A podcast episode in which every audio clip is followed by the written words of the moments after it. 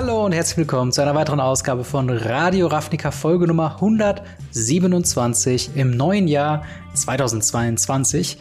Und das Ganze mache ich natürlich nicht äh, alleine, sondern mit dem guten Marc. Hi, wie geht's dir? Bist du gut reingerutscht ins neue Jahr? Ja, tatsächlich. Äh, ich habe am Abend davor noch angefangen, unser Podcast tatsächlich zu hören. Nochmal reinzuhören, weil wir den hatten ja ein bisschen vorproduziert. Und dann so, was habe ich nochmal gesagt? Was hat Robin nochmal gesagt? Was war da nochmal? ähm, deswegen ja. Das auf jeden Fall. Und äh, ja, ansonsten freue ich mich, äh, hier zu sein, freue mich aufs neue Jahr mhm. und äh, auf viele, viele Folgen Radio Ravnica zusammen. Und es wird cool, glaube ich. Ja, es geht mir äh, ähnlich. Ich hatte auch äh, eine sehr schöne, entspannte äh, Weihnachts- und beziehungsweise Silvesterzeit äh, und konnte da ein bisschen zur Ruhe kommen. Und äh, ja, ich freue mich auch auf eine, ein weiteres Jahr Radio Ravnica äh, mit fabelhaften Themen, die wir heute so haben. Unter anderem haben wir eine Kamigawa Neon Dynasty Preview und Secret Lair. Ähm, und äh, da reden wir tatsächlich über zwei Karten. Also es wird gar nicht so ausufernd sein, wie wir es von anderen Preview-Diskussionen haben. Dann haben wir eine Update bzw. eine News zu Magic Online, was zukünftig unter einem neuen Publisher laufen wird. Äh, dann haben wir den ehemaligen Pro-Player Huey, der wird Director of Play Programs. Äh, was das bedeutet für Competitive Play, für Magic the Gathering, werden wir dann ein bisschen erörtern, soweit man das dann schon weiß oder erahnen kann. Und zu guter Letzt haben wir noch Tribal Clash, einen weiteren ähm, ja, Clash der Magic Tribes oder Magic Kreaturensorten, möchte man fast schon sagen. Diesmal eingereicht von der Metzler 12 im Discord äh, unter dem Motto Slivers versus Changelings bzw. Shapeshifter, ein sehr spannendes Thema. Und es bringt uns auch schon direkt zu dem Punkt, dass wenn ihr mit uns interagieren wollt, dann könnt ihr es am aller, allerbesten machen. Auf Discord Zweitbeste Adresse dafür ist Twitter und Instagram. Da könnt ihr gerne die Links in der Videobeschreibung bzw. in den Show Notes verfolgen, um uns da zu erreichen. Wenn ihr das Ganze auf YouTube schaut, lasst doch gerne ein Abo da. Lasst auch vor allen Dingen dem Marc ein Abo da auf seinem äh, fabelhaften äh, YouTube-Kanal MTG Blackset. Positive Bewertung, das geht mittlerweile auf Spotify und natürlich äh, iTunes bzw. Apple Podcast. Freuen wir uns auch sehr. Äh, und ja, zu guter Letzt haben wir noch Patreon, patreon.com slash Gamery. So kommt ihr am Ende immer in die Endcard von den YouTube-Videos, beziehungsweise werdet namentlich genannt am Ende äh, des Podcastes und äh, bekommt unter anderem den Podcast in voller Länge als Video, sobald ich ihn fertig habe. ich kann keine genaue Parameter nennen, wann das mal sein wird, aber sobald es fertig ist, bekommt ihr den als allererstes zugestellt und könnt den dann einen Tag beziehungsweise anderthalb Tage, je nachdem, wann das mal so ist, ähm, ja, eben schon mal reinhören. Äh, und damit würde ich sagen, äh, gehen wir mal los ins erste Thema. Und zwar Kamigawa Neon Dynasty. Da haben wir eine neue Karte bekommen, ist das richtig? Ja, wir haben, ja, wobei eine, auf jeden Fall haben wir eine bekommen, die ja. an, an Heiligabend rauskam. Genau. was, was mich sehr, sehr, sehr verwundert hat, weil ich an Heiligabend dachte, okay, jetzt ist kein Magic und sonst was. Und auf einmal so, Bam, der nächste Umizawa ist da. Ja, da kommt dann doch immer noch was, was obwohl man denkt, dass eigentlich nichts mehr kommen kann. Ja, yeah, genau, genau, genau das. Ähm, wir haben einen, äh, eine, eine bei Box-Promo, was, was mich ein bisschen gefreut hat. Mhm. Ähm, aber ich muss halt sagen, ganz am Anfang, es ist, es ist ein Ninja mit Umizawa am Namen, keine Frage, es ist ein Ninja. Mhm. Ähm, kostet drei Mana, ein schwarzes, ein blaues, ein farbloses, hat, ich glaube, zwei, vier krasse Stats für drei Mana. Äh, seltsame Stats für Ninja, aber die sind irgendwie alle hinten dicker als vorne, habe ich mittlerweile festgestellt. Mhm. Mensch Ninja, Legendary Creature. Und jetzt kommt der Punkt, er hat kein Ninjutsu. Das ist was Neues. Ist der erste Ninja, den ich sehe, der kein Ninjutsu hat. Mhm. Weil, wenn er im Spielfeld ist, gibt er allen anderen Karten auf der Hand, also Kreaturenkarten, Ninjutsu. Für ein schwarzes, ein blaues, zwei farblose. Und immer wenn man die Ninjutsu-Fähigkeit ähm, aktiviert, schauen wir die obersten drei Karten unseres, unserer Bibliothek an, äh, nehmen eine Karte auf, auf, die Hand und legen den Rest unter, ich glaube, beliebiger Reihenfolge unter das Deck, soweit ich weiß. Mhm. Und diese Fähigkeit wird nur einmal pro Zug ausgelöst. Dieses nur einmal pro Zug haben sie sich ja mittlerweile von Yu-Gi-Oh! ziemlich hart abgeschaut. Also das ist ja, das, das gab es früher nicht. Hm. Ähm, macht natürlich brokene Sachen ein bisschen angenehmer. Aber ja, was hältst du von der Karte? So, so alle Kreaturenkarten haben die nicht so? Was, was steht dir da vor? Ja, es, es flogen auf jeden Fall schon sehr viele Memes rum mit äh, Emrakul und anderen Phyrexians, die dann so, äh, so Naruto-Stirnband aufgeklebt bekommen haben und dann so Hello, Fellow Ninja. Ähm, und ich glaube, das wird den Commander auf jeden Fall äh, ja für Aufsehen erregen, für sehr stronge ja. Plays, wenn man dann Turn 3 ihn als Commander legen kann und dann Turn 4 direkt was reinschieten kann, was dann ja auch bleibt. Also man, ne, man braucht natürlich ja. eine Karte, äh, eine Kreaturenkarte mit einem Jutsu, die halt ungeblockt passieren kann. Also irgendeine, this creature can't be blocked oder der Gegner blockt einfach nicht, obwohl ein Jutsu quasi offen ist. Und wenn er dann durchkommt, kann man die Kosten zahlen, um eine Kreatur quasi reinzucheaten, eben für die Ninjutsu-Kosten. Ähm, aber auch dieser, dieser Akt des, ähm, eine, eine Kreaturenkarte oder jede Kreaturenkarte auf der Hand bekommt eine Fähigkeit dazugerechnet. Das erinnert mich auch ein bisschen an Alchemy tatsächlich, übrigens an die Online- und Digital-Only-Karten, wo ich mir auch irgendwie denke, also das, also wir wissen ja, dass das ähm, Wizards of the Coast arbeitet ja quasi immer zwei Jahre im Voraus äh, oder mindestens anderthalb Jahre und mhm diese, das, das kann doch kein Zufall sein, oder? Dass sie quasi Karten äh, reinbringen, die dann, ähm, wie wäre das, perpetually auf jede auf jedem Feld, egal ob sie auf der Hand oder im Friedhof oder im Exile sind, sich eine Fähigkeit bekommen. Und jetzt haben wir hier quasi eine Paper-Version davon, die natürlich einfach zu tracken ist, weil quasi einfach jede Kreaturenkarte auf der Hand hat. Ähm, und es ist ja auch anders formuliert wie ja, wie zum Beispiel, äh, wenn es Fla Sachen Flash gibt. Also von wegen, genau. ich glaube, ich kenne es von dem äh, von dem einen Spirit, der anderen Spirits Flash gibt, aber das ist dann so gewordet von wegen, you may cast creature cards as though they had Flash. Also als genau. hätten sie Flash. Und hier kriegen sie quasi eine Fähigkeit auf der Hand zugeschrieben. Macht ihr das als Judge Kopfschmerzen oder glaubst du, das ist eine sehr saubere Lösung? gefühlt kriege ich nur noch Kopfschmerzen von, von Wizard of Coast aktuell. Ähm, was einfach das Problem einfach ist, dass sie so vieles umstellen und so vieles, ähm, ja, einfach, einfach bearbeiten, wo ich sage so, ach, warum, es, es war doch so gut. Und mhm. ähm, ja, das, also ich, ich finde es gut, dass sie es so machen, weil es einfacher zu erklären ist. Weil ja. zu sagen, man kann Karten spielen, als ob sie Flash hätten, äh, klingt halt für uns eingesessene Magic-Spieler so, ja, okay, klar, wir wissen, wir was Flash gewöhnt, ist. So, ne? Wir wissen, was bedeutet, wenn man die so macht. Ähm, so ist es halt, Ninjitsu ist nicht so einfach zu verstehen und mhm. ja, dazu kommt dann halt so, jede Kreaturenkarte auf der Hand hat einen jetzt so, was, wie willst du das anders machen? Willst du sagen, äh, du kannst jede Kreaturenkarte ins Spiel bringen für Ninjitsu-Kosten von? Ja. Es ist halt schwierig. Es ist wirklich schwierig und es ist aber, glaube ich, auch das erste Mal, dass sie was auf der Hand wirklich draufschreiben, in Anführungsstrichen. Mhm. Ähm, und ich glaube, das wird auch deshalb sehr einfach auf Arena implemented werden können, weil ja. die Fähigkeit haben wir schon. Genau, das, das konnten die da schon mal ganz gut üben. Das stimmt auf jeden Fall. Also ich persönlich habe, also ich persönlich habe kein Problem damit. Mir ist nur dieses Wording sofort ins Auge gestochen, wo ich dachte, ja. hm, hätten sie das früher irgendwie anders gemacht? Aber wahrscheinlich hätten sie früher die Karte gar nicht so gemacht oder was auch immer. Aber äh, ja, die Karte an sich ich, ich sehe das so ein bisschen wie äh, Tovola in ähm, dem Midnight Hunt Set. Das ist so die Tribal-Karte, die sich alle Commander-Spieler wünschen, weil sie jetzt wieder einen geilen Commander haben für ihr Tribe. Ähm, Der nicht oder? overpowered ist wie Yuriko. Genau. Aber wobei ich jetzt auch gerade noch mal die Frage eigentlich stellen würde. Eigentlich bietet sich der ja gar nicht an als Commander für ein, für ein Ninja Tribal Deck, oder? Weil die meisten Ninjas haben ja, ja schon Ninjutsu, die brauchen dann nicht noch mal Ninjutsu.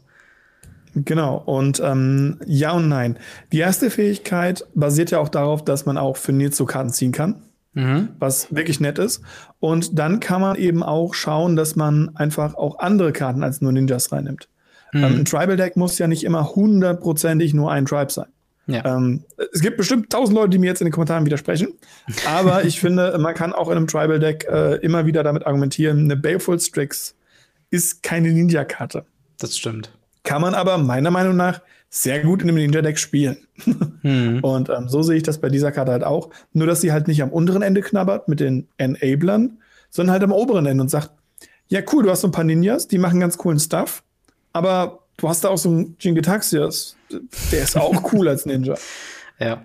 Ja, das stimmt. Das, das wird auf jeden Fall spaßig zu sehen. Und ähm, vor allen Dingen, was mich auch gefreut hat zu sehen bei dieser Karte ist, wir haben natürlich wieder zigtausend verschiedene Versionen, aber ein Artwork, auch das, was man, glaube ich, als Buyerbox Promo dann bekommt tatsächlich. Also es wird eine reguläre Rare im Set sein. Aber die Buyerbox-Promo, die ist im Zeichenstil von äh, alten Covern von Metal Gear Solid an all die alten Videospielhasen, die sich daran noch erinnern. Und zwar von Yuri Shinkawa. Das ist der, wie ich finde, sehr ikonische Zeichner, der diesen ja, stilistischen, weichtusche-mäßigen Stil. Ich bin kein Künstler und kenne mich damit nicht aus, aber so würde ich es beschreiben. Es ist nicht so ganz ähm, greifbar. Er ist jetzt nicht irgendwo vor einer Stadt oder so, sondern es ist halt einfach nur so angedeutet, wie mit Wasserfarbe gepinselt, mhm. ähm, wie der Charakter aussieht. Aber es sieht sehr, sehr cool aus und erinnert mich sofort an den Cyborg Ninja aus Teil 1 oder an Raiden aus späteren mhm. Teilen, ähm, wie er halt einfach dargestellt ist. Und äh, ich finde es ein ähnlich wie mit, ähm, mit, mit Kaito, äh, wo sie auch den, den, äh, diesen Jojo-Stil irgendwie reingebracht haben, finde ich es halt schön, dass es jetzt so immer mehr Anlehnungen und, und äh, äh, gerade auch im Artwork erkenntliche Sachen gibt, wo man dann sagt, okay, äh, jeder checkt hier, dass es Metal Gear Solid äh, parodieren sollte. Es muss jetzt nicht unbedingt Solid Snake die Magic-Karte sein, sondern es funktioniert auch mhm. ein bisschen subtiler über eben so Sachen wie Artwork. Ähm, aber gefällt dir das Artwork denn auch so oder oder? Ähm? Ja, absolut. Also ich finde es großartig. Ähm, ich finde es Hammer, weil sie diesen diesen weißen, er ist ja nicht ganz weiß, weil diesen Hintergrund gewählt haben. Wirklich der Wahnsinn ist, das kommt so gut auf diesen Weiß. Wenn er jetzt irgendwie, keine Ahnung, braun dahinter gewesen wäre, ist, glaube ich, echt nicht cool gewesen. Oder ja. dann wirklich einen, normaler Hintergrund da hinten gewesen wäre, irgendwie ein Gebirge oder sonst was, ich glaube, dann wäre die Karte einfach nicht so schön rübergekommen, wie sie jetzt ist. Das diese, diese Zeichenstil ist der Wahnsinn. Und es ist ja kein Extended Art oder so, ja. sondern es ist ein Alternativ Art, Full Art. Ja. Und das finde ich wirklich, wirklich gut. Und ähm, ich freue mich, dass das die Buy-Box ist, weil es bedeutet, jeder kann da dran kommen, die Karte ja. wird nicht unendlich teuer und es wird wahrscheinlich so sein, dass viel mehr Leute den spielen wollen und dann auch werden, als das Original-Artwork. Ja, ja, das stimmt auf jeden Fall. Die, die anderen Artworks, die sind natürlich auch cool. Wir haben wieder diesen Ninja-Frame. Ähm, aber das mhm. ist dann wieder so ein bisschen in dem Stile. Also, äh, das andere Artwork, das ist cool, aber ich erkenne irgendwie äh, den, den Charakter kaum, weil er komplett anders aussieht ja. wie auf seinem originalen Art. Ähm, was ich ein bisschen verwirrend finde, aber okay. Also, es ist auch was, ne, mehr Artworks und verschiedene Artworks ist immer fein für die Auswahl und alle Leute, die damit nichts am Hut haben wollen, können die Standardversion spielen oder äh, Leute, die halt diesen besonderen Artstil von dem ähm, von dem Yuri Shinkawa haben wollen, die können sich halt die Biobox Promo holen und das ist eigentlich fein für mich. Ähm, und ja, ich, ich bin auf jeden Fall mal gespannt, ähm, wie viele Leute denn tatsächlich, oder anders gefragt, siehst du den irgendwo in Constructed? Siehst du den in vielleicht ein Modern oder Legacy oder Pioneer Ninja Deck? Wäre das was, was du denkst, wäre möglich mit der Karte? Weil diese Kreaturen reincheaten, das funktioniert natürlich auch nicht, nicht nur in Commander. Ja, aber also im Standard kann passieren. Ähm, Standard hat ein paar sehr coole Bieter, auch sehr große Bieter, die dabei reinkommen können. Aber ich glaube, für Pioneer ist es einfach nicht gut genug ähm, da das bei Pioneer eh viel über Creatures läuft und über Removal von Creatures, mhm. ist, glaube ich, einfach Ninja in dem Moment einfach nicht gut in dem Format. Ähm, für, für Legacy und Modern. Ich hoffe ja immer noch, dass Modern Ninjas ein Ding wird nach dem Set, aber tja, da bisher kriege ich halt viele Commander-Karten in die Ohren gehauen. Ja, das stimmt schon. Also für mich spricht die Karte auch auf jeden Fall Commander ähm, und dementsprechend würde es mich da nicht wundern, wenn sie Play sieht. Ähm, und äh, es würde mich in Modern und Pioneer und Standard eigentlich schon mehr wundern, weil selbst, selbst Standard, wenn, wenn Ninja Tribal Deck oder Ninja Deck quasi irgendwie rauskommen soll, müssen alle Kreaturen, die man in diesem Deck spielt, aus diesem Set kommen. Weil wir werden keinen Kamigawa Neon Dynasty 2, 2 haben. Danach geht's auf die Straßen von New Capenna. Äh, und danach sind wir wieder auf Dominaria. Also wenn Ninjas, dann jetzt. Und dann müssen sie auch einen bleibenden Eindruck hinterlassen. Ähm, ja. Was mich wieder an Throne of Eldraine erinnert und an das möchte ich eigentlich nicht erinnert werden. Deswegen lieber kein Standard Ninja Deck, lieber ein bisschen Commander Support und dafür ein hoffentlich feines Standard. Ähm, aber das sind noch nicht alle unserer Neukarten äh, News quasi so ein bisschen. Wir, wir vermischen das ein bisschen mit ähm, dem Secret Lair Ankündigung, weil die wirklich nicht viel auszusagen hat, meiner Meinung nach, aber darüber können wir auch gerne diskutieren. Und zwar haben wir äh, direkt im neuen Jahr kein, also wir sind noch nicht mal zum Zeitpunkt der Aufnahme irgendwie sechs Tage oder eine Woche im neuen Jahr drin. Äh, und jetzt kommt schon eine Secret Lair Ankündigung. Und zwar The Astrology Lands Capricorn. Ähm, also Capricorn, Moment, Capricorn ist Steinbock, richtig? Ja, richtig. Genau. Es geht um die äh, Sternzeichenländer, heißt es mit. Genau, genau. Es ist Sternzeichen äh, ist natürlich ne, so ein Thema. Jeder kennt, glaube ich, sein, sein Hauptsternzeichen oder was auch immer. Ich bin jetzt nicht so tief in dem Thema drin. Ähm, aber es ist auf jeden Fall, ja, daran angelehnt wird es jetzt zu der Zeit, wo die verschiedenen Sternzeichenphasen sich ändern oder was auch immer, äh, wird es jetzt ein passendes Secret Lair Bundle geben und es wird ganzjährig verfügbar sein, ne? Ja, das ist halt das, was ich sehr interessant finde. Es wird bis zum 23. Dezember ähm, verfügbar sein. Zumindest auf jeden Fall das, das Steinbock. Ob die anderen dann auch länger verfügbar sind oder auch bis Ende des Jahres, habe ich nicht genau rausgelesen können. Wie immer ist es ein bisschen schwammig formuliert. Und dadurch, dass es Deutsch, Englisch, teilweise auch echt von den Sachen ein bisschen wieder hapelig war, war so, wait, Dezember 23, heißt das nicht, das ist im Dezember 2023 noch verfügbar? Nein, nein, mhm. es geht um den 23. Dezember. Die schreiben das nur andersrum und so weiter ja. und so fort. Und ähm, ja, also das bin ich halt mal hart gespannt, weil das würde ja bedeuten, dass äh, die sehr unterschiedlich gewichtet wären. Du hättest mhm. jetzt für den Steinbock ein komplettes Jadi zu holen und ich weiß gar nicht, wer, wer am Ende ist, ehrlich gesagt. Ich habe keine Ahnung, ich, Leute. Ähm, ich kenne die ersten zwei und dann hört es bei mir auf. Ähm, und der letzte hätte ja halt dann, keine Ahnung, wahrscheinlich wieder eine Woche, um das zu bestellen oder so. Ja, das stimmt. Äh, die, die Karte selbst übrigens, die da äh, drin ist, also es ist das normale Capricorn Secret Lair Job besteht aus fünf Karten und es sind fünf identische Basic Lands, äh, und zwar Swarms, ähm, was natürlich so ein bisschen schon zeigt, wahrscheinlich werden andere Sternzeichen, andere äh, Basic Lands sein. Das heißt, vielleicht mhm. Wassermann wird Inseln wahrscheinlich sein und Zwilling wird Mountains oder was auch immer sein. Ähm, also immer mhm. irgendwie passend. Fragezeichen zu den Sternzeichen. Wie gesagt, nicht, nicht tief im Thema drin. Ich habe da keine Ahnung. Äh, und auf dem Artwork. Ich glaube, glaub, Zwilling würde in dem Moment wahrscheinlich eher Richtung Plains gehen. Das kann auch sein, ja. Und du hättest eher sowas wie Scorpion oder so, der auf Mountain geht, obwohl der wahrscheinlich vom Artwork her besser in eine Ebene passen würde. Ja. Ähm, aber also ich habe mich hab so ein bisschen früher damit tatsächlich auseinandergesetzt. Auch wenn das äh, meiner Meinung nach äh, alles Humbug ist, wenn ihr daran glaubt, ja. schön. Gut für euch, aber ich tue es nicht. Ähm, aber ja, das ist halt, ich, ich finde es ich find's sehr strange. Ähm, ich finde es cool, dass sie ein, einen Wunsch, den wir ja geäußert haben, mhm. äh, nachgegangen sind und mal nicht einen Basic Land Singular rausgebracht haben, wo sie jedes, jedes Land einmal reinpacken, sondern dasselbe ja. Land fünfmal. Das heißt, für einen Constructed-Spieler, der Bock hat, keine Ahnung, damit sein Commander-Deck zu füllen, sein Pauper-Deck, sein Pioneer-Deck, womit auch immer, der kommt da jetzt easy dran und muss jetzt nicht zehnmal dasselbe holen, um zehn mhm. Gebirge zu haben oder zehn Sümpfe in dem Fall, sondern er kauft sich das Ding dreimal oder nee, sogar nur zweimal und hat zehn Sümpfe. Ja. Ja, das stimmt. Das ist tatsächlich cool.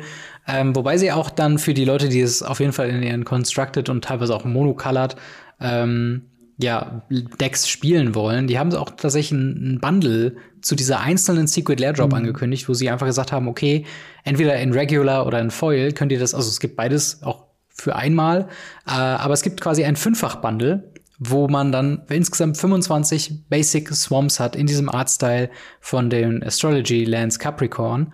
Ähm, und das ist für lockerflockig 140 Euro in äh, Non-Foil und 180 Euro in äh, Foil. Was schon echt ein happiger Preis ist für, sind wir mal ehrlich, eine Handvoll Basic Lands.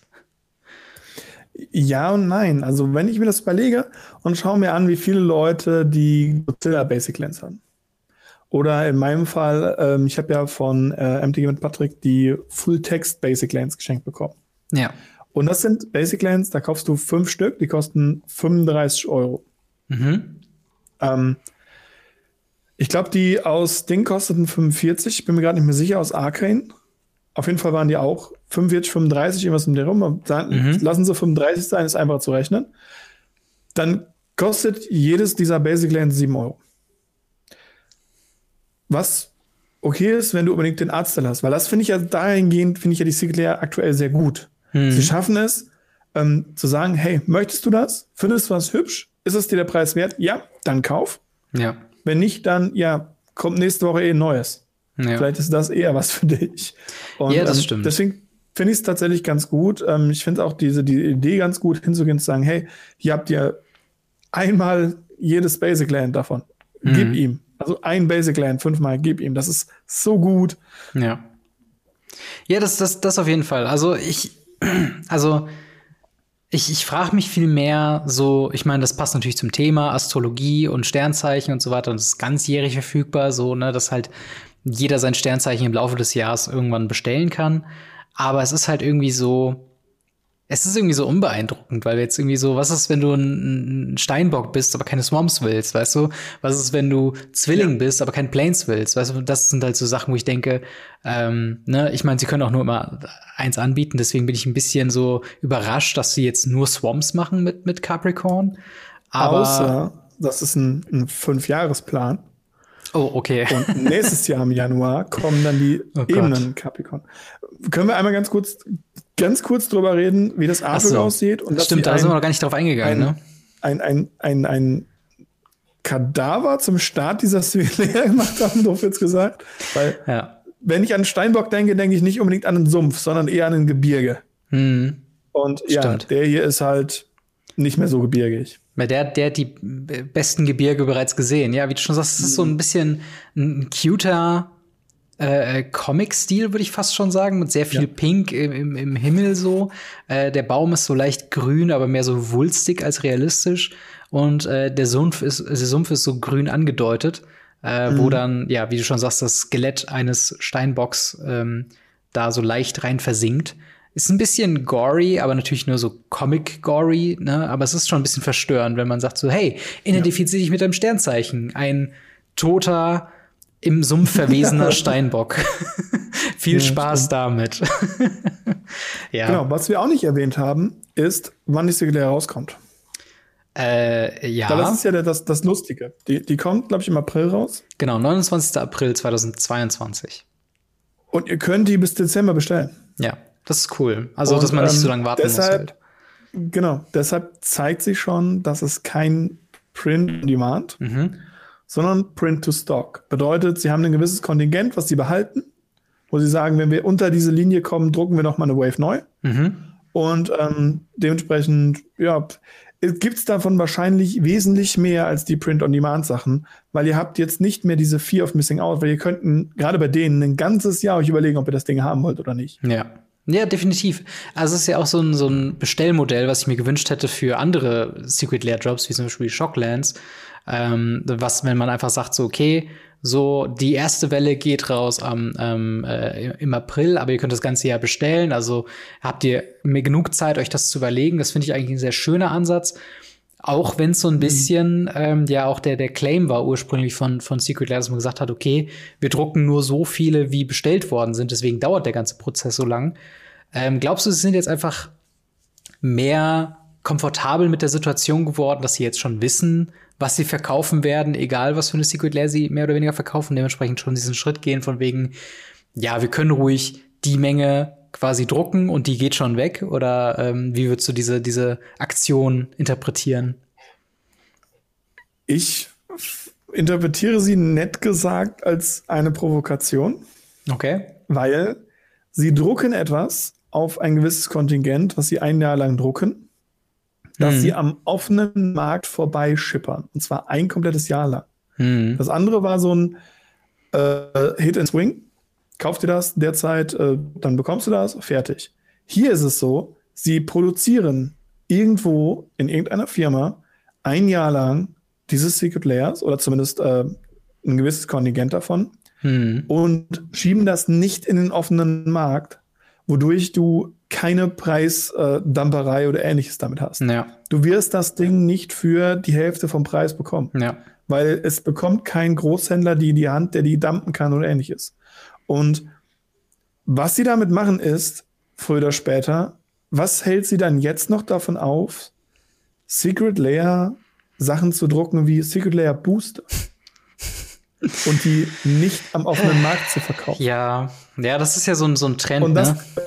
Das ist ja auch so ein Trend, ja. wo dann auch äh, Wizards of the Coast als äh, Firma an, an Amazon verkaufen in, in äh, USA und so weiter.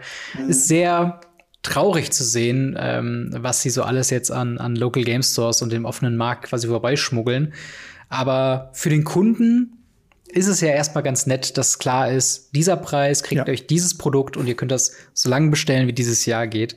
Also ja, zu dem, zu dem Bundle selbst, es sind Swamps. Ihr kriegt Swamps, wenn ihr sie haben wollt, woanders zu sehr viel günstigeren Preisen. Ähm, wenn ihr euch für das Artwork äh, interessiert, ihr müsst nur bis April warten.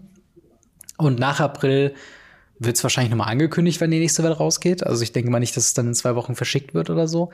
Ähm, aber ja, das ist die Secret Lair ähm, äh, Drop, die jetzt schon rauskam. Und wie gesagt, wir werden noch mehr Sternzeichen bekommen. Euers ist gewiss auch ganz bald dabei. Aber das bringt uns auch schon äh, zum nächsten Thema. Und zwar haben wir äh, ja ein 2022 Magic Online State of the Game Artikel auf äh, der Magic Wizards Seite bekommen. Und dort wird ein bisschen gesprochen von, ja, okay, was planen wir denn eigentlich so für dieses Jahr? Ähm, so ein paar Bugfixes und, und verbesserte User Experience und so weiter. Was hat man letztes Jahr erreicht? Was hat man sich fürs nächste Jahr vorgenommen? Ja, das wohl größte, ähm, was man sich vorgenommen hat in Bezug auf Magic Online ist, dass der Publisher wechselt. Ähm, was ich auch zuerst missgelesen habe, als der Entwickler wechselt. Ähm, und zwar geht das Ganze in die Hände über von Daybreak Games. Jetzt sagen vielleicht einige von euch, wer zum Teufel sind denn Daybreak Games? Sie haben unter anderem äh, ja Online-Spiele oder sie haben sehr viel Erfahrung anscheinend mit mhm. äh, Online-Spielen. Sie haben unter anderem äh, Neverwinter, Ultima Online, H1, Z1 und ich glaube EverQuest Online auch äh, quasi gepublished und äh, sind quasi so eine so eine Holding Company von vielen Entwicklerstudios. Und ähm, die Idee ist jetzt, dass mit diesem Jahr 2022 das Entwicklerteam von äh, Wizards of the Coast in ein neues Studio gegründet wird unter der Flagge von Daybreak Games und sie dann dort weiter ähm, in Zusammenarbeit mit Daybreak Games und vermutlich auch den anderen Entwicklern und mit deren Expertise weiter an Magic Online ähm, weiterarbeiten werden. Das soll keine Auswirkungen haben auf laufende Projekte wie äh, das Redemption-Programm, was immer noch sehr, sehr fantastisch ist auf Magic Online, wo man eine komplette Sammlung von einem Set ähm, quasi einschicken kann und man kriegt die Papierversion davon zugeschickt. Äh, genauso davon nicht betroffen sind die Magic Online Champion Showcases. Also alle Turniere sollen einfach so weiterlaufen und alle Events weiterlaufen. Aber ja, es ist natürlich ein krasser Move, dass man sagt, okay, wir haben jetzt Magic Arena, das geht nirgendwo hin. Magic Online, unser altes, ja fast jetzt 20 Jahre altes Programm, das wird jetzt outgesourced im ne, kann man eigentlich so sagen, auch wenn dieselben Leute da mhm. vermutlich weiter dran sitzen werden. Aber wie, äh, wie, wie interpretierst du diese, diese News, dass jetzt das nicht mehr offiziell unter der Flagge von Wizards of the Coast läuft? Also mein, mein erster Tweet rausging war Please don't ruin it like they ruined MTGA. ähm, das war mein erster Tweet, der rausgeht. Und ähm, das ist meine große Angst. Ich äh, habe von, äh, gerade wenn es äh, Ultima Online war oder ähm, Heinz Z1, fast nur Positives gehört. Mhm. Ähm, ich weiß jetzt auch nicht, ob die Server auch mit umziehen.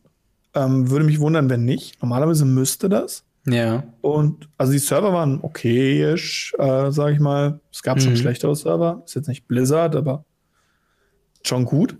Mhm. Auf der anderen Seite muss ich halt sagen, so, ja, ähm, was haben Sie denn mit dieser Ankündigung danach gesagt, als ich sie mal genauer durchgelesen habe? So, hey, cool, also es bleibt alles, wie es ist. Nur die Typen sitzen jetzt in einem anderen Büro. Ja. Gefühlt. Ähm, weil ich bin mir nicht sicher, ob sie dann immer noch die Leute bei sich auf der Gehaltsliste haben. Hm. Oder ja, ob das, das jetzt Leute sind, die äh, praktisch auch den, den, den Job gewechselt haben.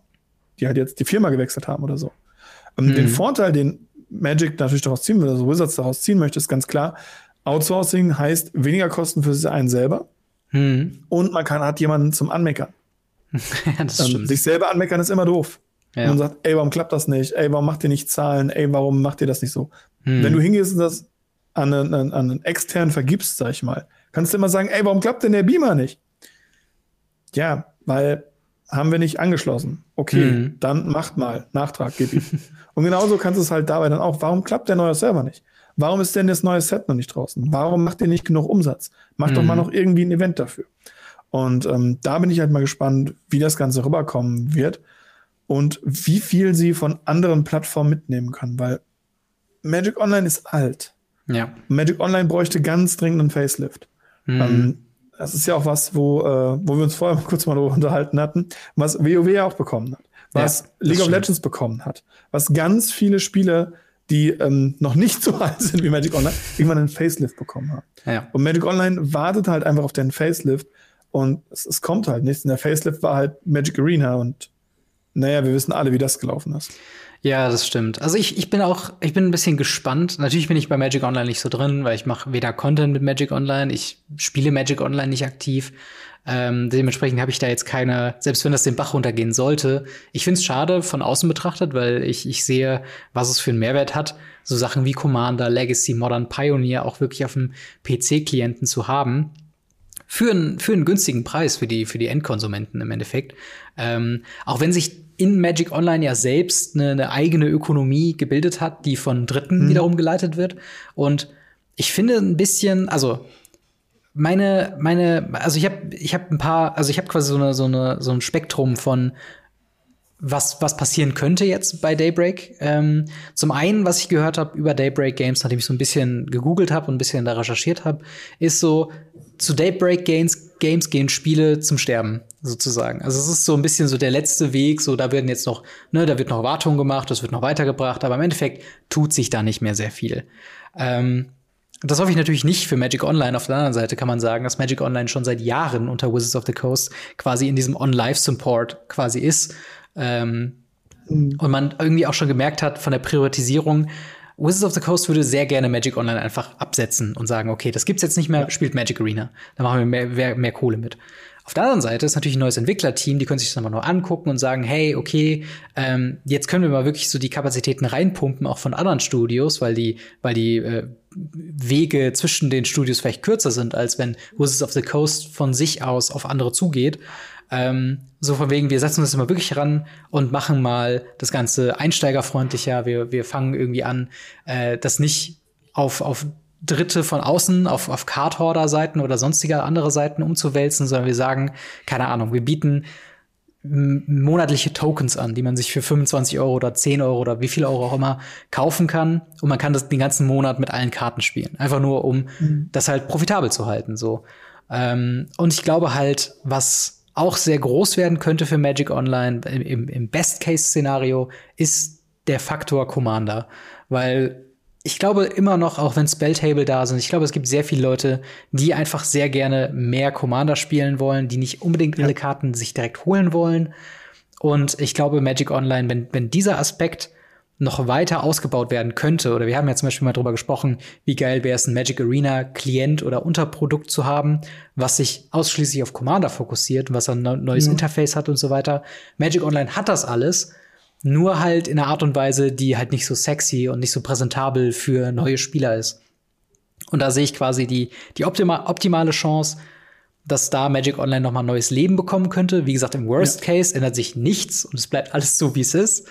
Ähm, und ja, irgendwann wird dann niemand mehr Magic Online spielen und der Server wird abgeschaltet. Aber im Best-Case-Szenario ist das vielleicht noch mal ein neuer, äh, äh, neuer Atem für das Spiel. Ähm, was ich mir natürlich wünschen werde, weil äh, jetzt gerade, wo ich nach Alchemy äh, nicht mehr Magic Arena spiele, denke ich schon so, oh, es wäre schon irgendwie cool, noch ein bisschen Magic am PC spielen zu können, ohne mein gesamtes Hab und Gut in eine Ökonomie reinzupumpen, die ich einfach nur ausbeuten möchte. Hm. Ähm, aber ja, also ich, ich bin mal gespannt, was da noch so kommt. Ähm, hast du denn vor, noch Magic Online äh, zu spielen in Zukunft oder sagst du auch, da muss schon echt einiges noch passieren, bevor du dir das nochmal anguckst? Also es ist für mich äh, tatsächlich eine, eine, größere Überwindung, Magic Online zu spielen als Magic Arena. Mhm. Ähm, weil auf Magic Arena habe ich aktuell noch ein paar Karten ähm, damit kann ich nicht mehr lange spielen, aber da habe ich zumindest schon ein paar Karten. Magic Online müsste ich mir installieren hm. und müsste mir das runterladen, müsste dann erstmal ein paar Karten kaufen, damit ich überhaupt was spielen kann. Ja. Und ähm, diese Überwindung ist halt immer ein bisschen da, das ist ein bisschen schwieriger. Ähm, aber als Legacy-Spieler, Modern-Spieler, Commander-Spieler, generell alles, was nicht Standard ist, Spieler, mhm.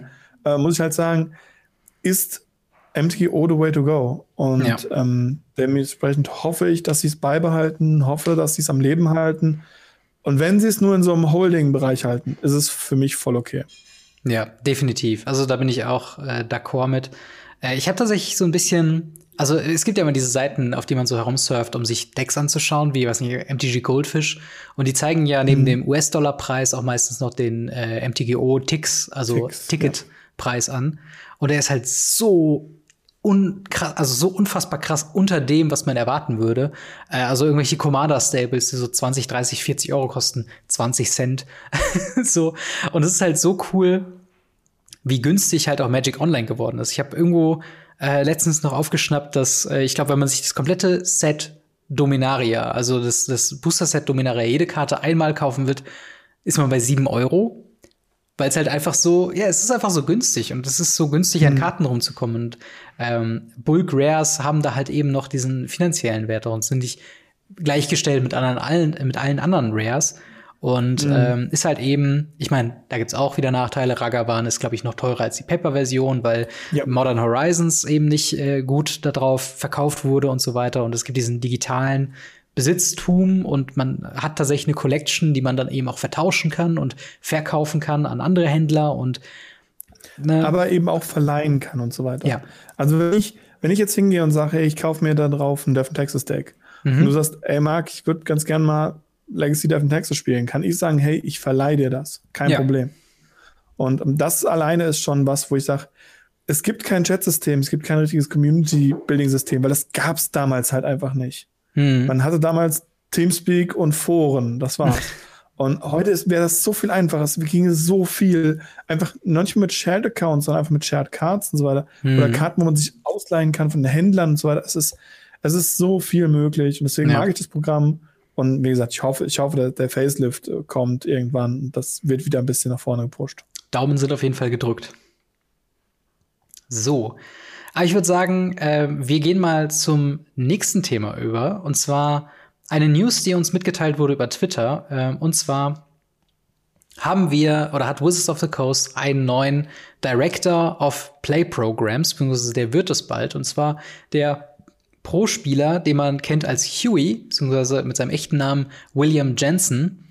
Ähm, der wurde jetzt äh, quasi angeworben von Wizards of the Coast äh, als Director of Play Program. Äh, nur kurz zur Erklärung, das Play Program oder diese, diese Sparte von Wizards of the Coast ist verantwortlich für alle äh, ja, Play-Events, das heißt also FNM, größere Turniere, äh, ich glaube alle Commander-Fests und andere Events, also quasi alles, was man im Local Game Store und was man quasi mit dem äh, ja, Organized Play in Verbindung bringt, also jede Art von, von Turnier oder anderen Events kann man äh, oder wird damit organisiert. Und ja, wir uns, uns mangelt es ja immer noch an einer Mitteilung, wie es jetzt eigentlich weitergeht mit dem ganzen Organized Play-System. Mhm. Jetzt haben wir zumindest schon mal jemanden, den wir in Zukunft neu anschreien können, und zwar eben William Jensen.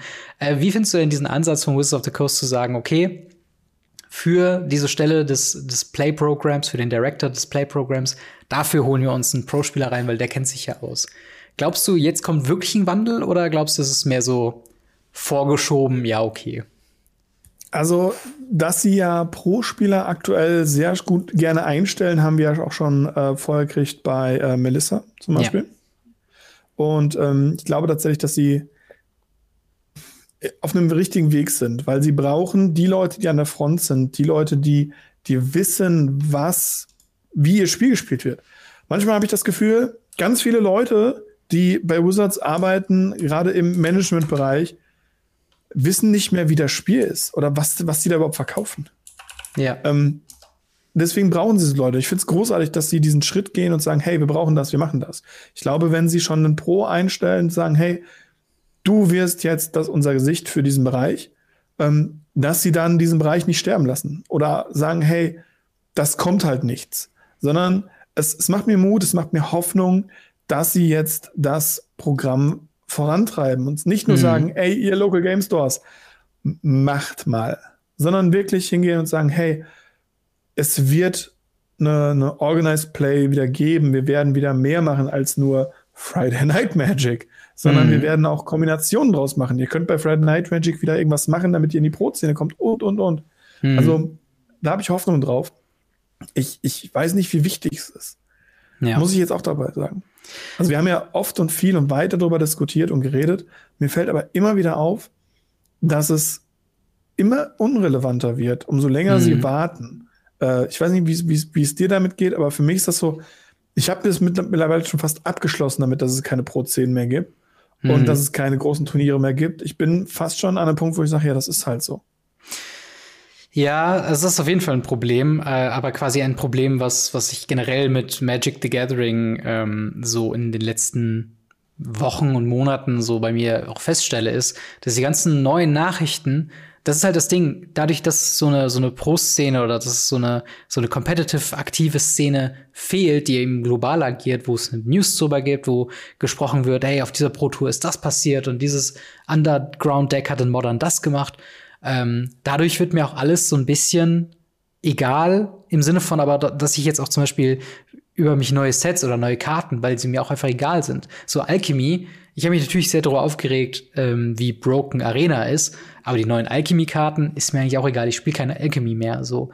Und ähm, da freut es mich auf jeden Fall zu sehen, dass sie für diese doch sehr wichtige Stelle jemanden gecastet haben, der halt eben ja, Erfahrung hat, der dieses System oder die vergangenen Systeme, er hat ja auch in seinem Tweet geschrieben, dass er schon seit 25 Jahren äh, Magic als ein, einen großen Teil seines Lebens wahrnimmt und hoffentlich 25 weitere Jahre ähm, dafür sorgen kann, dass das halt für andere Leute auch so ist. Und da steckt halt auch einfach viel drin im Sinne von, dass halt die Leute wie du und ich, beziehungsweise mehr wie du als ich, die halt eben schon so viel Zeit reingesteckt haben und sich so intensiv mit dem Hobby auseinandersetzen. Er weiß, worum es geht, wenn es um irgendwelche Änderungen im Competitive Play, beziehungsweise Organized Play halt eben geht. Er weiß, was es den Leuten bedeutet, zu wissen, dass es große Turniere geht, dass man, wenn man nur stark genug es will, quasi in der Pro-Szene irgendwie Gehör finden kann und es vielleicht schaffen kann. Oder man, ne, diese, diese ganzen Motivationsfaktoren, dass man irgendwie sagt, okay, Warum ist, dass diese eine Karte gerade sehr broken und stark ist? Warum ist das relevant? So, und das ist halt einfach so ein Punkt, ähm, das, das gibt halt allem so ein bisschen Kontext. Und als zu der Zeit, wo ich angefangen habe, einfach nur zu wissen, dass es Pro-Spieler gibt aus Deutschland auch, die es mittlerweile geschafft haben, mit Magic the Gathering Geld zu verdienen, ist einfach motivierend auf einer passiven Art und Weise. Und ich glaube, dieses ja. Gefühl, das fehlt einem jetzt einfach. Und deswegen bin ich, äh, erfreut es mich, dass halt äh, William Jensen bzw. Huey halt eben äh, da, ja, da einfach äh, eine Rolle ausfüllt, der das halt auch kennt und dem es wahrscheinlich auch ähnlich gehen wird aktuell. Ähm, und ja, da, da freue ich mich einfach drauf. Ähm, ein Problem, und äh, da können wir, oder da kannst du mir gleich sagen, wie du dazu stehst. Ich glaube ein bisschen mehr, es ist, glaube ich, kein personelles Problem mit Organized Play. Ich glaube, es ist mehr so das die Investitionsbereitschaft von Wizards of the Coast ist, glaube ich, das Problem in ein, ein funktionierendes Organized Play-Netzwerk. Äh, Weil ich glaube, Ideen gibt's genug, auch, glaube ich, bei Wizards of the Coast intern. Dafür brauchst du jetzt keinen William Jensen, sondern eher so diese Bereitschaft zu sagen, okay, wir nehmen jetzt hier 25 Millionen Euro mal hin und pushen das mal wirklich in die Local Game Stores, in richtige Revenue, äh, Avenues, also in Orte, wo große Turniere wieder stattfinden und sorgen dafür, dass es alles rund und gut läuft? Oder glaubst du, dass es tatsächlich, äh, oder, oder siehst du es auch als ein, ein mehr Problem als diese personelle Situation? Glaube ich eher weniger tatsächlich. Ich glaube eher, dass es ein, ein Mindset ist. Ja. Ich glaube auch, dass, dass sie jetzt ähm, Huey da eingesetzt haben, ist mehr so ein, yeah, that's the guy you have to blame, not us. ja. Es, es ist wirklich eher so ein Mindset-Problem, weil selbst Instanzen wie Flash und Blood, selbst Yu-Gi-Oh! und Pokémon kriegen das hin. Hm. Jeder hat das, das gekopiert, was Wizards über Jahrzehnte hinweg gemacht hat und hat selber noch ein bisschen weiterentwickelt. Nur Wizards ist stehen geblieben, hat dann irgendwann gemerkt, hey, die haben ja alles was viel Geileres als wir. Wir brechen jetzt alles auseinander. Hm statt hinzugehen und sagen, hey, wir haben da was Cooles, wir entwickeln das weiter, es hat seine Schwierigkeiten, es hat seine ja. Stärken, schauen wir an, was wir machen können. Siehe Blood hat ja jetzt alles übernommen. Die haben ja wirklich fast eins zu eins dasselbe System, nur besser. Wirklich verbessert. Ja. Und da pumpen die auch Tausende, wenn nicht sogar Millionen von Euro rein. Aber es funktioniert. Die Leute gehen auf diese Events. Die Leute haben einen Ansporn, ein hm. Deck zu bauen, Karten zu kaufen, Booster zu kaufen Paper zu machen. Ich glaube, das Mindset bei Wizards hat sich aktuell halt dahin verschieben, so, warum sollen wir denn große Turniere machen, wenn wir über Arena doch auch Online-Turniere machen können? Ja. Arena verdienen wir eh mehr Geld. Ähm, ja, das ist es. Ne? Und was, warum sollen wir denn diese Halle mieten, Personal mieten, Judges bezahlen, ja. ähm, Channel Fireball bezahlen, wen auch immer, ähm, wenn die das selber machen? Weil Channel Fireball hat ja dieses Modern Vegas Event gemacht. Hm. Warum soll Wizards sich darum kümmern? Und ja, ähm, da habe ich wichtig ist, Punkt, ich glaube, ja. Sorry, sorry. Ich, ich, wollte quasi auf deine rhetorische Frage antworten. Deswegen ist es aber Quatsch. Erzähl ruhig weiter. Also, ja, genau. Also ich glaube, es ist, es ist wirklich kein, kein, kein, kein personelles Problem und meiner Meinung nach auch kein Geldproblem, es sei denn, da sitzt halt irgendwie so ein Drache auf dem Goldschatz, klar. Mhm.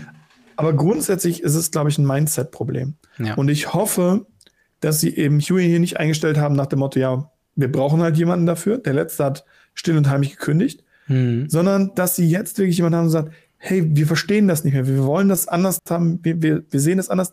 Zeig uns die andere Seite, konter uns, sag mhm. uns, wie wir einen Diskurs führen können. Ja. Eine Diskussion darüber, wie wir es am Ende machen, um das möglichst beste Produkt für den Spieler zu schaffen. Ja. Das wird halt meiner Meinung nach sehr, sehr schwierig.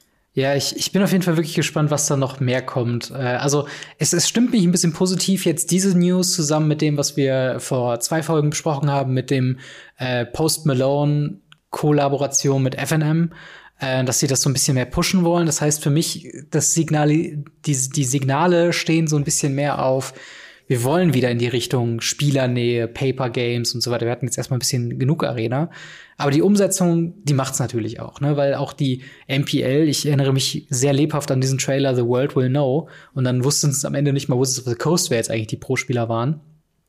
Ähm, also Ankündigung und, und Signaling sind eine Sache. Auf der anderen Seite ist es halt dann so, ähm, ja, muss dann auch die um Umsetzung kommen. Und ich, ich würde mich schon hm. sehr darüber freuen, wenn wir vielleicht diesen Monat oder irgendwie zumindest im ersten Quartal 2022 mal eine News bekommen. So soll Organized Play in Zukunft aussehen und so haben wir es geplant. Und zwar hoffentlich mit Hand und Fuß und einem guten System, wo wir äh, ja, uns darauf freuen können, endlich noch mal ein bisschen herumzukommen, äh, uns im FNM anzustrengen, etc. etc. Aber ja, damit kommen wir auch schon zu dem nächsten Thema für heute, und zwar ein von euch vorgestelltes Thema, Tribal Clash. Ähm, unser, unsere kleine Rubrik, wo wir zwei beliebte oder, oder bekannte Tribes aus dem äh, Magic the Gathering Kreaturenkatalog uns vornehmen und ein bisschen darüber diskutieren, welcher der beiden Tribes denn jetzt eigentlich besser ist als der andere. Wir hatten schon Vampire äh, gegen Zombies, wir hatten schon, was hatten wir noch, Engel gegen Dämonen. Ähm, Goblins gegen Elfen. Goblins gegen Elfen, klar, der, der ursprüngliche Kampf. Jetzt haben wir mal was ganz anderes und zwar äh, von der Metzler 12 im Discord vorgeschlagen Slivers gegen Changelings bzw. Shapeshifter. Weil äh, Changeling ist die Fähigkeit, die häufig auf Shapeshiften draufsteht. Der Tribe ist eigentlich Shapeshifter. Aber ja, die Diskussion wird wahrscheinlich mehr um die Changeling Ability quasi sein. Mhm. Ähm, wie siehst du denn, äh, äh oder, oder wie würdest du denn mal Slivers oder, oder wo sind denn die beiden Tribes oder die beiden äh, Kreaturentypen?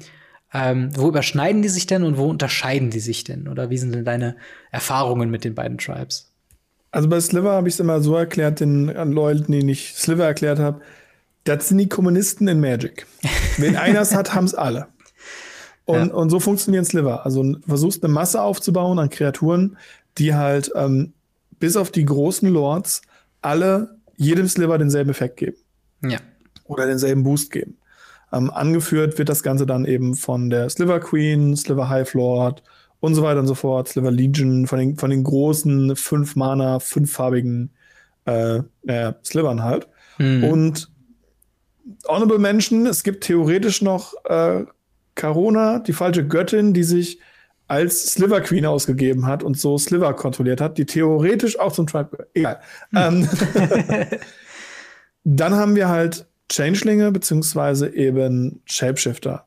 Ähm, mhm. Ähm, diese Fähigkeit des Changelings, dieses hat alle Kreaturentypen, gab es schon mal vor Ewigkeiten bei Nebelform-Kreaturen. Mhm. Ähm, die sind aus Aufmarsch, glaube ich, ähm, wo du äh, Kreaturentypen changen konntest und wechseln konntest. Und dann mhm. gab es ähm, Kreaturen wie ähm, den, den Ultima Mistform, der hatte alle Kreaturentypen. Und daraus sind dann eben Changeling entstanden. Ich glaube, mit Morningtide, Eventide, äh, Lurivine, so in dem Stil rum müssten, müsste Changeling eine Fähigkeit geworden sein. Mhm. Und damit auch wirklich ein Ding.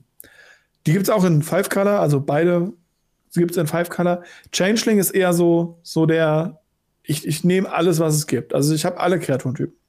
Theoretisch sind Shapeshifter ja auch Sliver.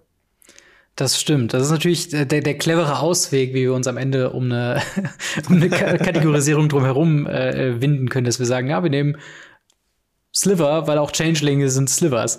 Ähm, das ist natürlich komplett richtig. Vor allen Dingen, was ich halt so interessant finde, Sliver, die haben halt optisch auch einen ganz eindeutigen Stil. Das sind meistens so spitz zulaufende Köpfe mit so, ähm, ja, wie sagt man, äh, äh Mantis-mäßigem, mit diesen Klingenarmen. Ja. Äh, äh, heißen die irgendwie Gottesanbeterinnen oder so? Äh, in, Gottesanbeterin, ja. Genau. Ähm, so sehen die aus, sehr insektoid. Ähm, auf Deutsch heißen sie ja auch Remasuri, äh, für alle äh, quasi klassischen klassischen Magic-Fans, ähm, die nicht wissen, was Slivers quasi sind. Und äh, ja, du hast schon irgendwie erwähnt, so gerade Sliver Queen, The First Sliver, äh, Sliver Hive Lord, äh, das sind natürlich so die, die man dann kennt, auch aus Commander, aus Five Colored äh, Decks.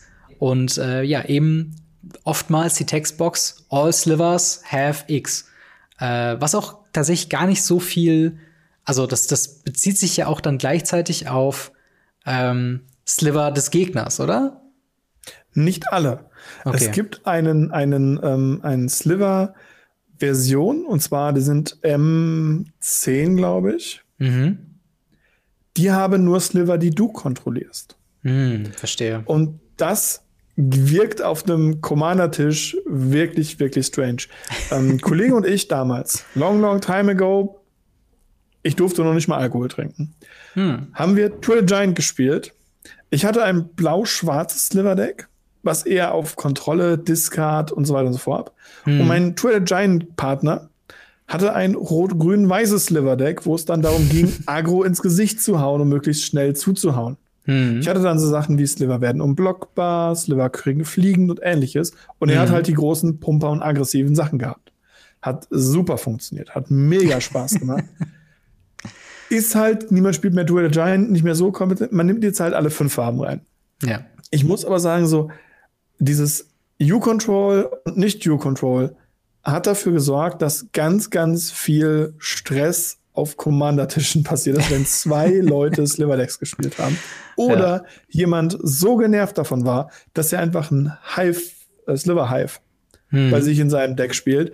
Das war mal ein Artefakt, das sagt, alle deine Kreaturen sind zusätzlich Sliver. Und, und einfach nur um diesen ganzen Boost abzunehmen. So als, ja. als Tech hat man das tatsächlich zu Time Spiral, also nicht Remastered, sondern Time Spiral Zeiten im mhm. Sideboard manchmal gespielt. Krass. Ja, ja, das macht natürlich auch sehr viel Sinn, ne? dass man auch seine eigenen Kreaturen damit reinholt. Ähm, und das wäre natürlich, wenn man jetzt, sag ich mal, so ein, so ein, ähm, ja gut, Commander ist eigentlich Multiplayer, aber würde man jetzt quasi Commander Singleton spielen mit Changing Tribal gegen Sliver Tribal, hat man natürlich als, als Changeling den klaren Vorteil, weil man da quasi sagt, okay, alle Texte, wo drauf steht, all Slivers have X, ähm, hm. da be bezieht man sich selbst noch ein und man hat noch die ganzen anderen Synergien. Ähm, ja, von meiner Warte aus, ich habe ich hab Slivers tatsächlich nie aktiv gesehen, also nie aktiv selbst gespielt. Ich glaube, ich habe einmal gegen ein Sliver-Deck gespielt in Commander.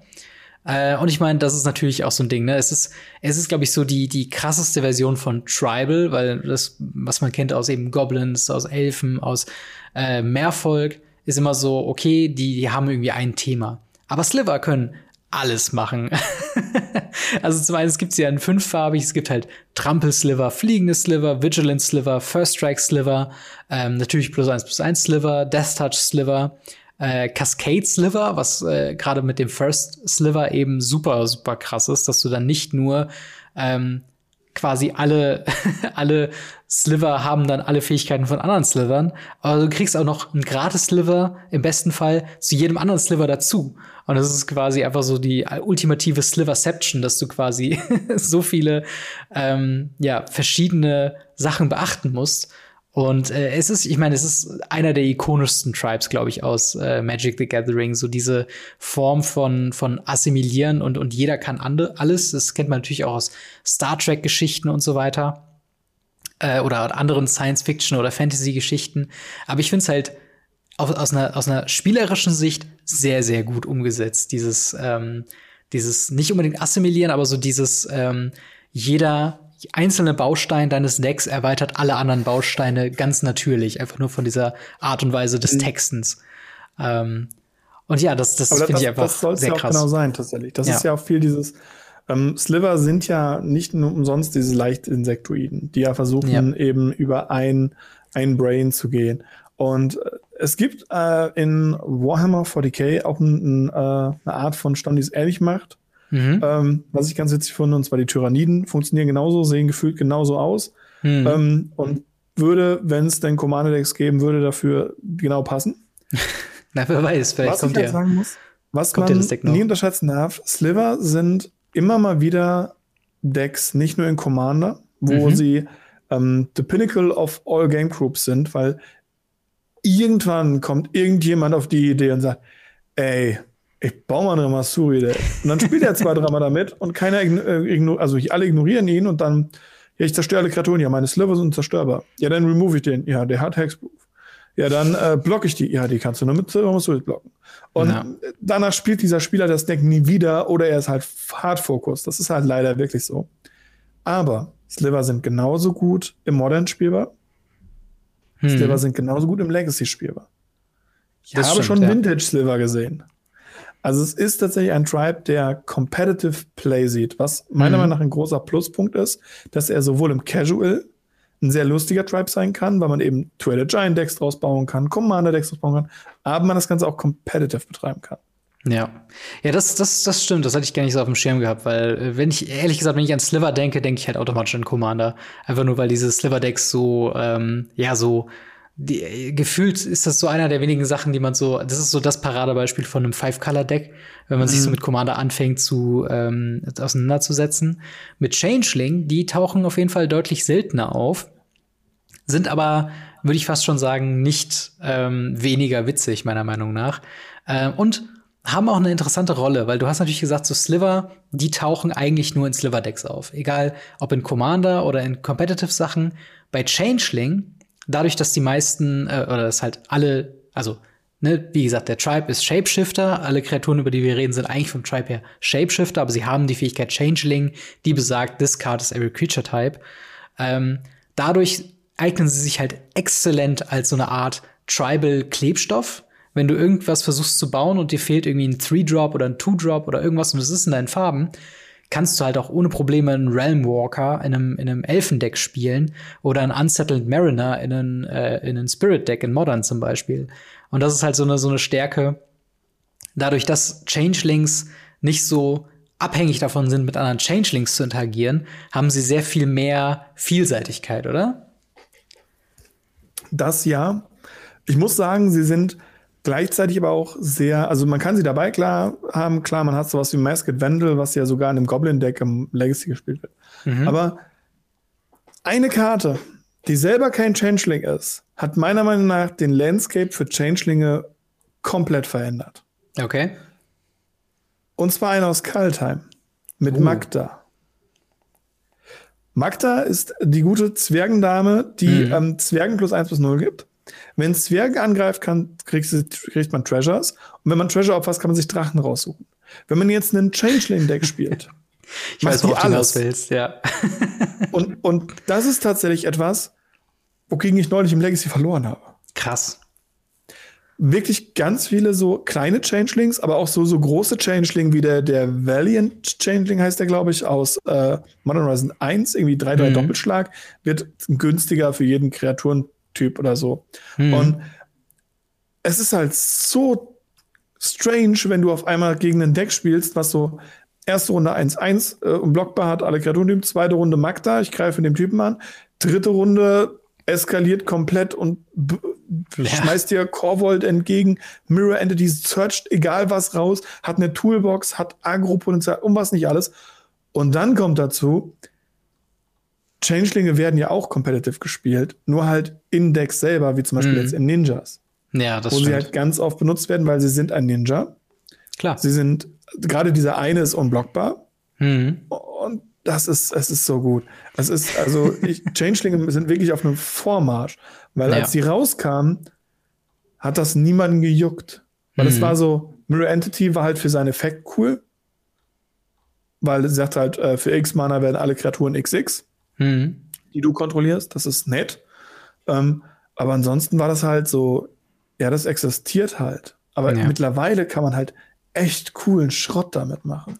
Auf jeden Fall. Vor allen Dingen, äh, wenn wir noch mal auf Com Commander quasi gehen, ähm, tatsächlich eine, eine, eine äh, Art von Deck, die ich unfassbar witzig finde, sind Tribal Tribal Decks, die dann mit sowas funktionieren wie Morophone the Boundless, äh, diesen 7 Mana Colorless 6-6 Legendary Creature Shapeshifter, der eben quasi mit allen möglichen Tribes halt eben interagieren kann. Und dadurch, dass du halt eben, ne, du, du kannst dann auch einfach mal so ein weiß nicht, einen Drachenlord oder einen Elfenlord oder sowas in deinem Changeling-Deck spielen, weil ja automatisch auch alle Changeling eben auch Elfen sind. Und dementsprechend, du kannst halt in, in ein Deck reinwerfen, Ninjutsu, Ninja-Synergien, du kannst halt eben ganz normale Goblin-Sachen irgendwie mit reinnehmen. Du kannst halt wirklich alles machen. Also du kannst einen Changeling quasi als dein, als dein Commander haben und hier und da mal einen Changeling mit reinwerfen, aber du kannst komplett andere Tribes nehmen und auch mehrere Tribal Sachen miteinander verbinden. Also der, der, äh, der, der Begriff eben Klebstoff für Tribal Decks, das ist quasi auch dahingehend gemeint, dass du zum Beispiel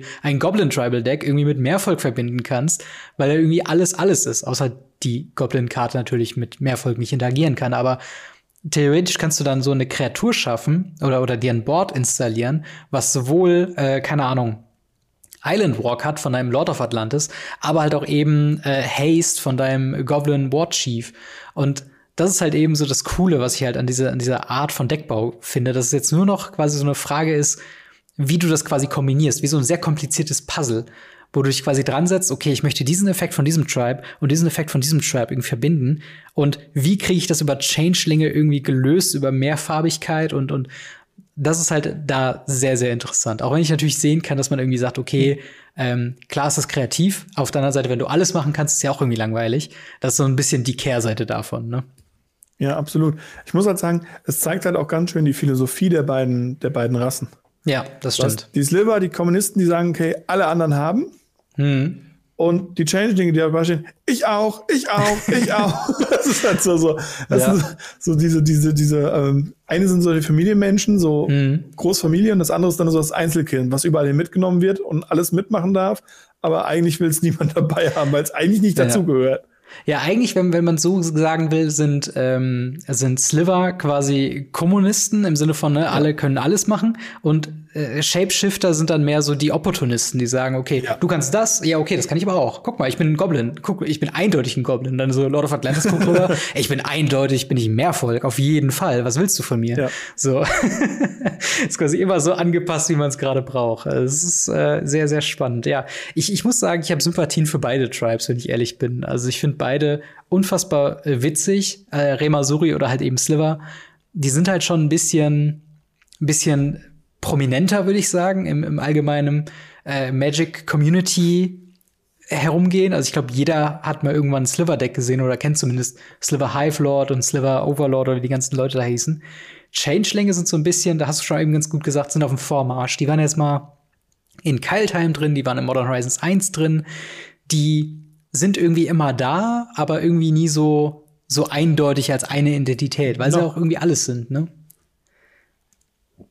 Aber ähm, was würdest du denn jetzt sagen, quasi Pistole auf die Brust, du musst dich für eins entscheiden, welche würdest du nehmen? Und wir lassen nicht die Antwort gelten, äh, Sliver, weil Changelinge sind ja auch Sliver. Ich nehme trotzdem Sliver. okay. Sliver sind für mich A, Nostalgie.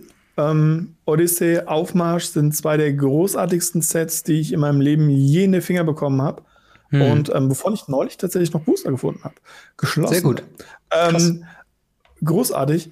Dazu halt auch äh, die, die Weiterentwicklung der Sliver, die sich immer weiter anpassen. Großartig. Ich liebe es. Time Mhm. Spiral, M-Zwillen und so weiter.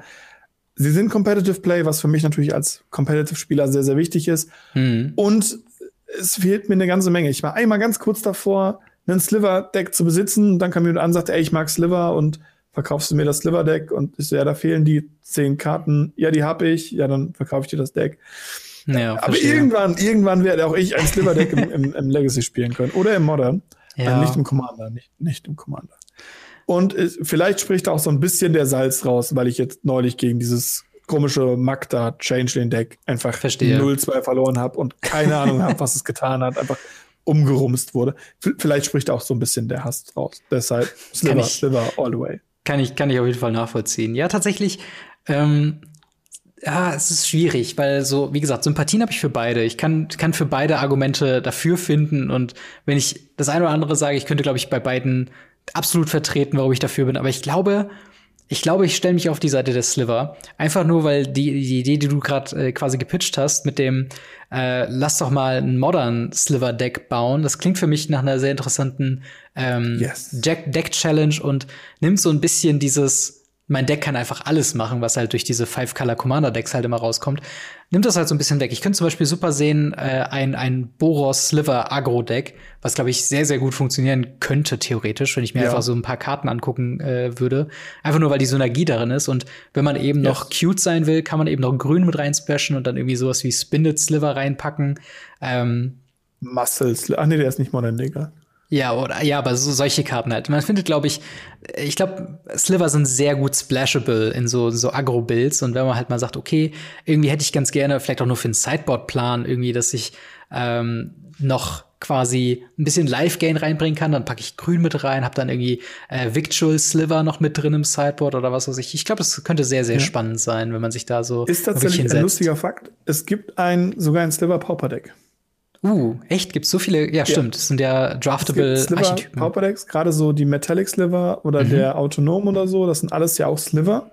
Ähm, und dann hast du halt gerade den Virulent, den du genannt hast, und äh, den Muscle Sliver, der auch Common ist. Also es mhm. gibt auch ein Pauper-Deck. Ähm, das klingt, gibt's noch nicht als Pauper-Deck. Das, das klingt tatsächlich nach einem sehr interessanten, also weil ich, ich suche ja noch ein bisschen nach einem Pauper-Deck. Ich hätte gern eins. Und vielleicht ist es dann doch Sliver. Bin mal, bin mal gespannt. Also ich werde da ein bisschen mal herumschauen, was es da irgendwie gäbe. Weil so ein 60-Karten-Sliver-Deck ist für mich sehr viel interessanter als so ein, so ein Commander-Sliver-Deck, was, glaube ich, auch allein durch die Popularität extrem teuer sein würde. Ähm, quasi der Vollständigkeit halber, wenn ich mir eins von den beiden Tribes ein Commander-Deck bauen würde, würde ich auf jeden Fall Changeling nehmen, weil ich die Idee von Magda sehr witzig finde und diese, diese, diese internen Dialoge zwischen den Karten dann so von wegen, die der, wie der äh, Changeling verkaufen will, dass er ja zum Tribe dazugehört vor so einem Goblin Watchy, finde ich aber sehr witzig, die Idee. Aber ja, wie seht ihr das? Welche Tribe würdet ihr denn gerne ähm, euch quasi anschließen? Nee, nicht anschließen, es klingt bei beiden sehr weird. wollt ihr zu so einem Blob werden, der quasi gar, gar nichts wird? Oder wollt ihr zu der, zu der Sliver-Armee irgendwie dazugehören? Oder also welche, welche Decks würdet ihr euch äh, am liebsten bauen? Um äh, welchen Kreaturentyp und warum? Lasst uns wissen gerne im Discord und wahrscheinlich wird einer der sehr fleißigen äh, ja, Schreiberlinge im Discord wieder ein Poll machen, also so eine kleine Umfrage, wo man Genau, vielen Dank auf jeden Fall dafür. Und äh, ja, damit würde ich schon fast sagen, sind wir am Ende dieser Folge. Äh, es war sehr, sehr äh, äh ja, schön und angeregt, diese letzte Diskussion. Ein bisschen mal weg von potenziellen negativen Nachrichten, aber ein bisschen über Sliver und Changelinge reden. Ähm, am Ende natürlich nochmal der Aufruf, wenn ihr das Ganze auf YouTube schaut, gebt uns doch bitte, bitte ein Like und ein Abo. Schaut auch gerne bei MTG Blackset beim guten Mark vorbei und äh, schaut euch da die aktuellsten Videos an. Ich habe gehört, die Blackie Talks und die Blackie Zeigs sind sehr, sehr beliebt bei dir. Äh, sind auch sehr, sehr gute Videos auf jeden Fall. Also schaut da gerne mal rein. Äh, wenn ihr uns erreichen wollt, wie gesagt, Discord, Twitter, Instagram, alles verlinkt in der Videobeschreibung bzw. in den Show Notes. Und zu guter Letzt nochmal einen ganz besonderen Dank an unsere Goldunterstützer auf Patreon. Äh, mit dem mhm. Namen Generalgötterspeise, Buster Madison und Easy Reader 24. Vielen, vielen Dank, dass ihr uns monatlich da äh, mit einem kleinen Obolus versorgt, dass wir den ganzen Kram hier weitermachen können. Ähm, wenn euch das auch was wäre, wo ihr euch für interessiert, schaut gerne vorbei auf patreon.com slash gamery, da könnt ihr den Podcast und äh, mein YouTube-Gedönse äh, mit unterstützen mit. Und äh, ach so, ganz kurz am Ende noch, äh, vielleicht haben hier schon blöderweise ein paar Leute abgeschaltet, aber zum Thema ähm, Weihnachtsgewinnspiel. Ich habe E-Mails rausgeschickt an alle Gewinner, die wir auch in der letzten oder in der vorletzten Folge genannt haben. Noch nicht alle haben mir zurückgeschickt. Das heißt, wenn du das jetzt gerade hörst und du erinnerst dich noch, du hast gewonnen oder du hast eine E-Mail bekommen von mir, antworte bitte mit deiner Adresse, äh, weil sonst müssen wir äh, irgendwie neu losen und äh, das wäre ganz schön schade, wenn euch der Gewinn da rausgeht. Also schaut mal in eurem e- E-Mail-Postfach nach, ob ihr da was von mir bekommen habt und äh, ja, schreibt mir dann bitte, damit ich das verschicken kann möglichst bald. Äh, die Pakete von den Leuten, die mir die Adresse geschickt haben, gehen noch diese Woche raus. Äh, aber das noch kurz dazu. Vielen Dank aber auch äh, an dich, Marc, dass du auch diese Woche wieder dabei warst. Immer wieder gerne. Und wir hören bzw. sehen uns nächste Woche wieder. Haut rein, bis dann. Ciao. Ciao, ciao.